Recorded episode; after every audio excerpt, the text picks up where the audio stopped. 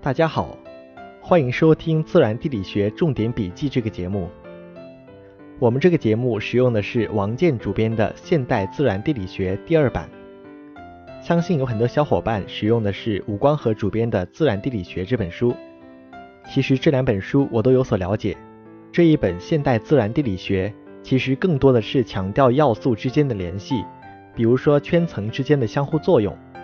如果您用的是《自然地理学》这一本书的话，也没有关系。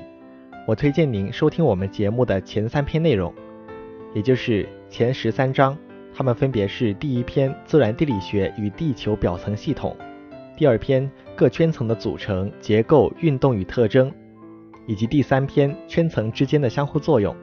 您发现没有？这三篇内容跟我们《自然地理学》这本书的内容是相差无几的。至于要不要收听我们第四篇？自然地理学的应用方法、原理与实例，那就见仁见智了。